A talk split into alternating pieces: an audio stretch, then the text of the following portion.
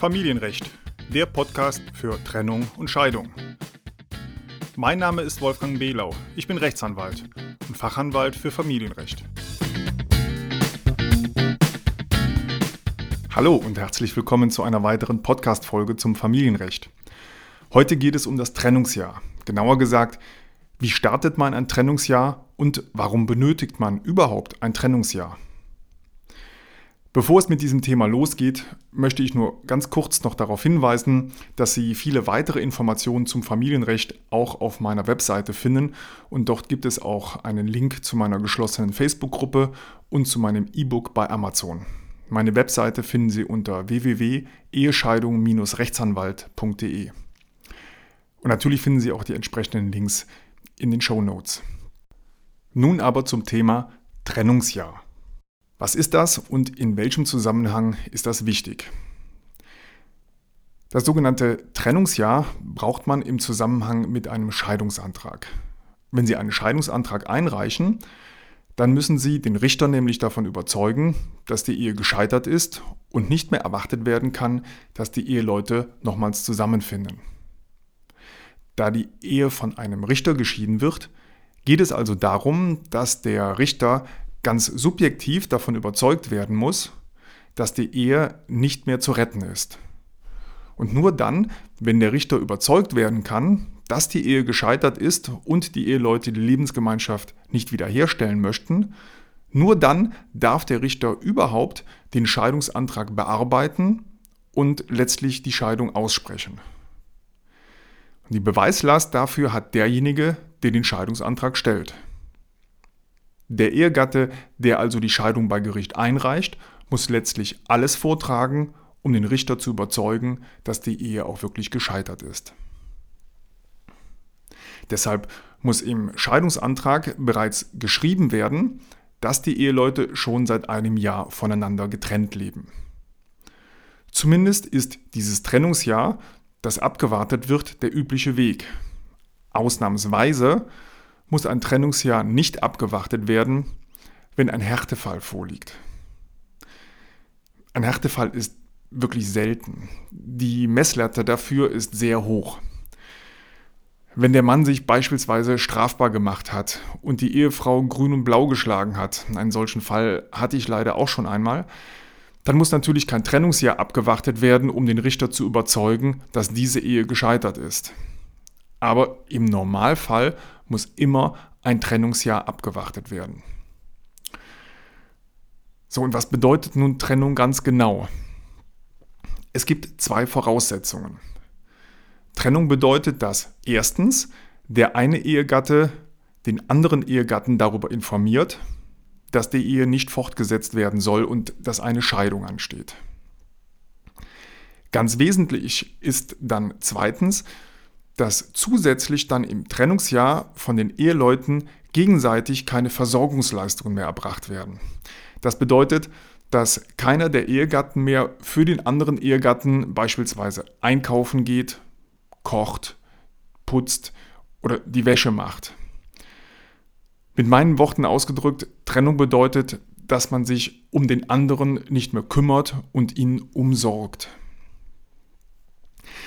So merkwürdig, wie sich das für einen juristischen Laien anhören mag, ich habe tatsächlich schon erlebt, dass eine Richterin ganz genau wissen wollte, ob der Ehemann tatsächlich bereits seit mindestens einem Jahr sich um seine Wäsche selber kümmert. Die Richterin hat dann wirklich sogar nochmal nachgefragt, was denn der Unterschied zwischen 30 Grad Hellwäsche und 60 Grad dunkler Wäsche ist. Und seit diesem äh, Erlebnis im Gerichtstermin frage ich wirklich jeden Ehemann, für den ich einen Scheidungsantrag einreiche, ob er eine Waschmaschine selber bedienen kann.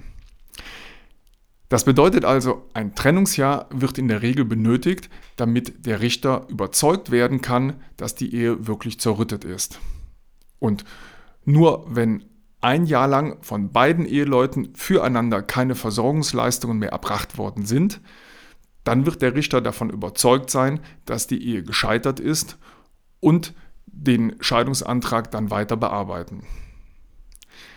Ganz klar, natürlich lebt nun nicht jedes Ehepaar in Trennung, nur weil der andere Ehepartner beispielsweise beruflich für ein paar Monate ins Ausland muss und deshalb in dieser Zeit keine Versorgungsleistungen mehr füreinander erbracht werden. Deshalb muss eben zusätzlich noch dem anderen Ehegatten ausdrücklich mitgeteilt werden, dass man die Trennung möchte und die Absicht hat, sich demnächst scheiden zu lassen. Und weil es letztlich darum geht, dass der einzelne Richter individuell überzeugt werden muss, kommt es auch nicht darauf an, einen bestimmten Tag der Trennung unbedingt definieren und beweisen zu können. Wenn beispielsweise der Ehemann aus der Wohnung, die vorher gemeinsam bewohnt worden ist, ausgezogen ist, dann ist das in der Regel natürlich spätestens der Trennungszeitpunkt und es wird leicht fallen, einen Richter davon zu überzeugen, dass spätestens dann mit diesem Auszug das Trennungsjahr gestartet ist.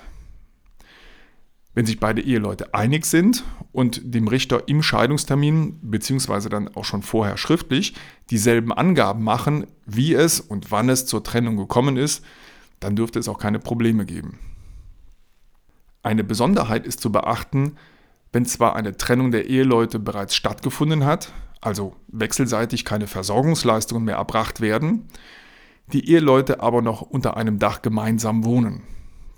Das kann sowohl in einer Wohnung sein als auch in einem ganzen Haus. Manchmal gibt es Gründe, dass die Eheleute, obwohl sie getrennt leben, trotzdem noch in einer Immobilie gemeinsam wohnen. Häufig ist es dann so, dass einer der Eheleute beispielsweise im Haus unter dem Dach wohnt oder im Kellerbereich und dort sein eigenes Zimmer hat und vielleicht auch noch ein eigenes Badezimmer. Die Gründe hierfür können sein, dass die kleinen Kinder weiter einfacher beaufsichtigt werden sollen und Absprachen dadurch einfacher sind. Ein anderer Grund kann sein, dass es viel günstiger ist, zunächst gemeinsam in einem Haus wohnen zu bleiben und nicht eine zweite Wohnung anzumieten. Nach dem Gesetz und nach der Rechtsprechung des Bundesgerichtshofs ist es in jedem Fall grundsätzlich erlaubt und möglich, dass man auch in einem Haus oder in einer Wohnung getrennt lebt. Entscheidend ist, dass man im Zusammenhang mit der Scheidung dann den Richter überzeugen muss, dass trotzdem die Voraussetzungen für eine Ehe vorliegen und die Trennung für ein Jahr stattgefunden hat. Zusammenfassend bedeutet das also, dass man das Trennungsjahr benötigt, um den Richter davon zu überzeugen, dass die Ehe zerrüttet ist.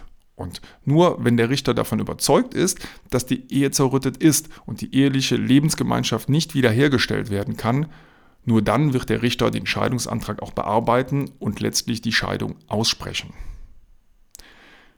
So viel für heute zum Thema Trennungsjahr. Abonnieren Sie gerne diesen Podcast und wenn Ihnen die Informationen weitergeholfen haben, freue ich mich natürlich sehr über eine positive 5-Sterne-Bewertung bei iTunes. Das hilft auch dann anderen, den Podcast leichter zu finden. Okay, das war's. Vielen Dank für Ihr Interesse und bis zur nächsten Podcast-Folge. Ach ja, noch eins. Der Podcast ist kostenlos und keine individuelle Rechtsberatung. Deshalb sind die Informationen unverbindlich und es wird keine Haftung übernommen.